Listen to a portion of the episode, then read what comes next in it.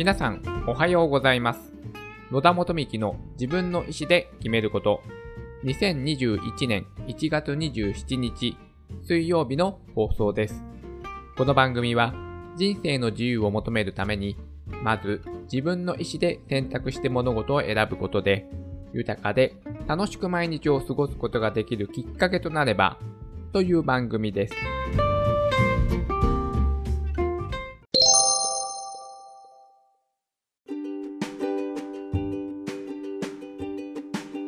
毎週水曜日は先週を振り返るお話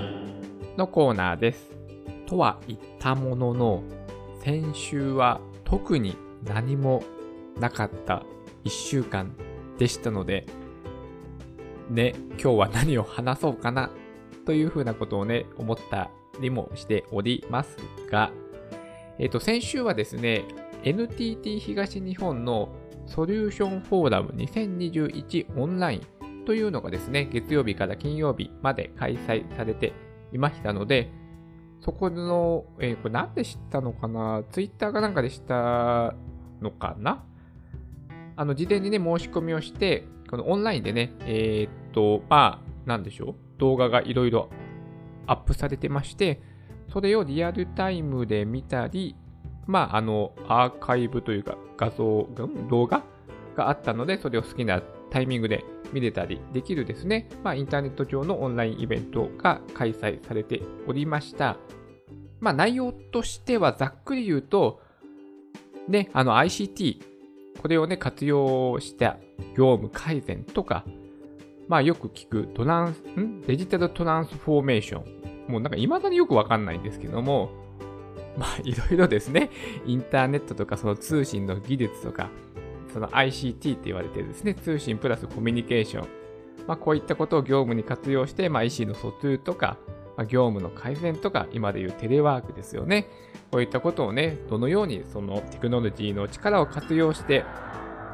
バイクの音がちょっとごめんなさい。テクノロジーの力を活用して、まあ、業務のね、改善を行っていくとか、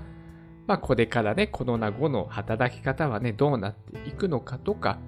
まあ、そういったことの、まあ、ヒント、まあ、NTT さんが提供しているサービスの紹介とか、まあ、ゲストを招いて、トークイベントをやったりとか、そういったことをね、まあ、オンラインで参加をしてました。これぐらいなんですよね、先週は。うん。あの、このね、えっ、ー、と、イベントの内容のお話はね、確か、えっ、ー、と、1日だけお話ししたと思うんですけども、あの、サイボーズ株式会社の青野社長でよかったかな。とのね、対談の、えー、お話がね、まあ私はとても参考になったので、これをね、えお話しさせていただきました。あのまあ、サイボーズはえっ、と、主にはキントーンという、なんて言ってたらいいんでしょうか？私もね、使ってはいないのでね、ほんとざっくりとした知識しかないんですけども、まあ、業務を行うための、なんていうな、プラットフォームというか、うん、ななんですかね。まあ、あとは、なんかオリジナルのアプリもね、作れたりとかするね、サービス、すごいざっくりしてますね、説明がね。調べればよかったですね、事前に。まあ、その有名なね、サービスを柱とした、まあ、企業なんですけども、そのサイボーズさんはですね、確か、えー、2005年、今から約15年ぐらい前から、もうね、テレワークというのは導入していたそうです。さすがまあ IT 企業といいますかね。そういった、えー、まあ取り組みをしていたんですが、さすがにですね、全社員、テレワークになるというのは、これは初めての体験でした。というね、まあ始まりからお話をされていまして、まあ今ね、本当働き方どうしようか問題ですよね。特にサイボードさんは、その、あの、オフィスがね、すごい今、ワンフロアを借りて広いんですけども、あの、先ほどお話しした、全員がテレワークになってしまったので、ガラーンとしているわけですよ。で、このね、広いオフィスね、まあ、家賃も高いでしょうから、まあ、どうしようかなっていう問題を今抱えているらしくて、今は、ま、社長の青野さんが行ったり、まあ、たまにはね、会社で働きたいっていう人のたちのためだけに今は残っているような状態だと。これはね、ちょっと面白い発想ですよね。今までこんな発想なかったですもんね。今までは会社に出勤して仕事をしていたのに、まあ自宅で仕事をするのもちょっと飽きてきたな、気分転換したいなって時に会社に出社する。こんな発想なかったですよね。これはね、ちょっと面白いなということも思ったし、その、どうしてもね、えっ、ー、と、今までは、例えば営業の人はお客さんのところに行って、ね、いろいろお話をね、営業のお話をさせていただいてたりしたんですが、今は先方からね、もう来なくていいと。そうそう、今まではなんか急な用事があったらね、呼ばれたりもしたんですけども、営業の人では大変ですよね。ね、急にね、呼ばれて、この商品どうなってんのとかね、まあ、言われたりとか、いろいろな対応をね、出向いてしなければいかなかったのが、今は、もう来なくていいよと。先方から逆に来なくていいよってね、言われるこのね、世界観、これがもう新鮮だっておっしゃってますし、なので、まあ、オンラインでね、営業をする。ね。で、まあ、リアルタイムで、あの、まあ、ね、代表的なのが Zoom とか、ああいうね、オンライン会議を使ってリアルタイムで営業することもあるでしょうし、事前にその営業の、まあ、動画を作って、まあその、まずはじめのね、タッチとして、それを見てもらうとかですね、いろいろなその営業のやり方をオンラインでいかにやろうかっていうね、あの、いろいろなことを取り組んでいる社員もいるんですとかですね。その中でなんかもう本当に営業の人が YouTuber みたいな感じになってきていて、もうなんか社員の方からは撮影スタジオが欲しいですとか、まあ編集スタ、スタジオとかは言わないのかな。まあ編集するソフトも欲しいとか、多分そういう要望ですよね。また機材ですよね。うん、撮影する機材とかもね、欲しいですっていうような声が出てきてきて、これはね、なんかすごい働き方が変わってきてて面白いなっていうこともね、感じていらっしゃるというね、お話もされておりました。まあ、こういったね、まあ、お話を聞いていて、私はどっちかというと、その、発達に障害を持った子供たちの支援施設で働いているんですね。えー、私たちの仕事は、その、直接子供たちと関わって支援をするという仕事なので、テレワークはね、できない業種なんですよ。ね。あの、子供たちに直接支援して、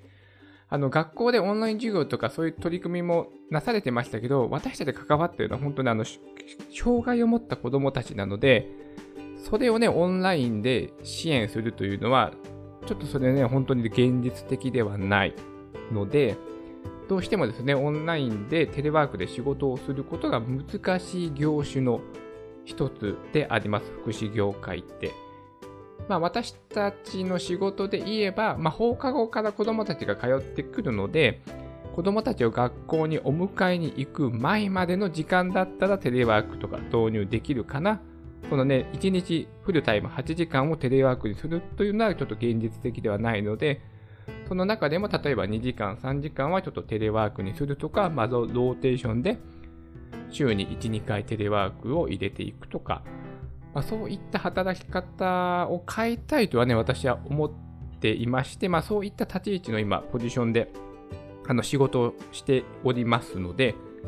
あのテレワークをね、私は推奨したい、推奨できる立場なので、まあそういったね、福祉の業界にもテレワークのね、えー、働き方改革といいますかね、そういったことを導入できないかなというヒントをね、ちょっとね、知りたいた知りたいなと思って、まあ、参加をしたんですけども、まあ、私的には面白い話を、まあ、聞けましたけども、やっぱりここ、ここの差ですよね。うん。ね、こういったもうほんとテレワークを活用できる業種と、なかなかできない業種との差が、これはね、出ますよね、どうしても。なかなか難しいなっていうね、ことも思いつつ、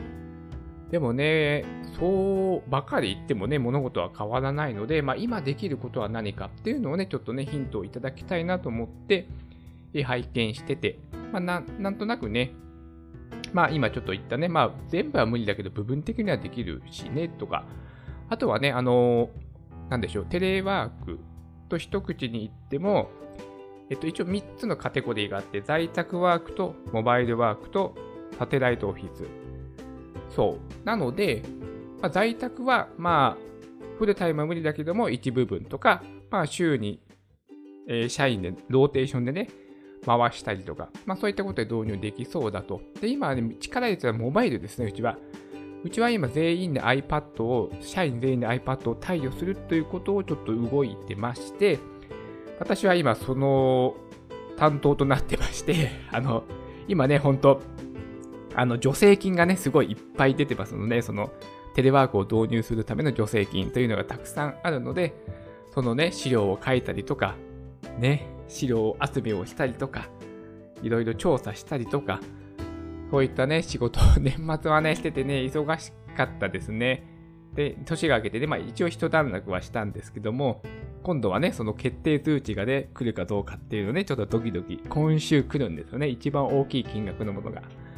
今週ね、結果通知が来るので、これね、ダメだったら、社長になんて思われるか ちょっとドキドキしてます。今週、先週、今今週ですね。今週はちょっとドキドキするので、来週の先週を振り返るお話はね、この結果のお話をしていいのかな？まあ、濁せば大丈夫ですね。私がどこの会社の人間かはね、わからないようにしているので、まあ、お話ししてもいいかなとは思いますが、ね、今週はちょっとね、ドキドキしております。はい。えーと、何でしたっけ？そうそうそう、先週振り返るお話ですね。そう。まあ、それしかなかったです。うん。けどね、まあ、うん、そうですね。学びは大きい1週間でしたね。そうですね。あとは、えプライベートでは本当に家に引きこもってました。まあね、今今週末、本当ね、久しぶりに雨降りましたよね。ね、あのー、ね、私はあの子供たちとね、関わってるので、子供たちはね、週末雪降るかななんていう感じでね、楽しみにしていた人、え子たちもいましたが、まあ大人はね、雪嫌だなって思う人の方が多いですよね。で でもね、久しぶりに雨も降って、まあ雪が降るのかなと本当に思ったけども、降らなかっ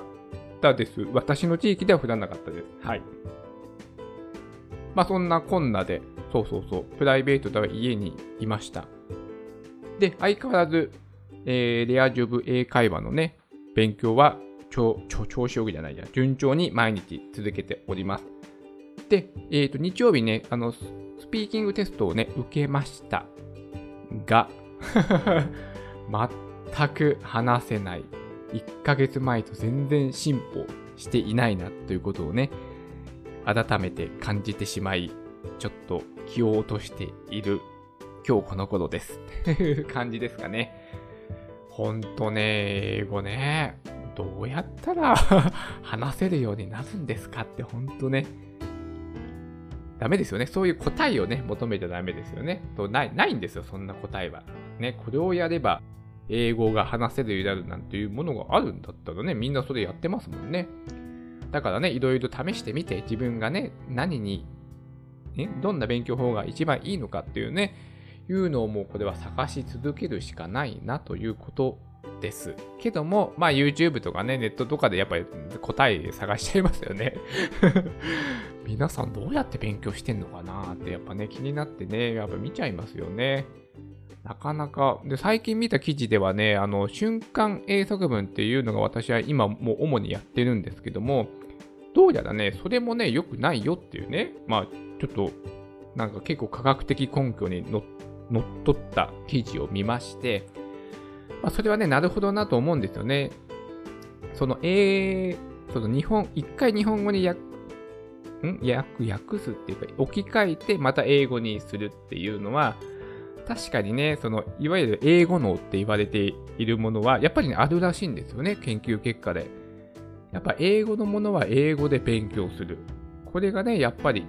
いいんだよと。その、ワンテンポ日本語に置き換えるっていう作業をすると、やっぱね、その、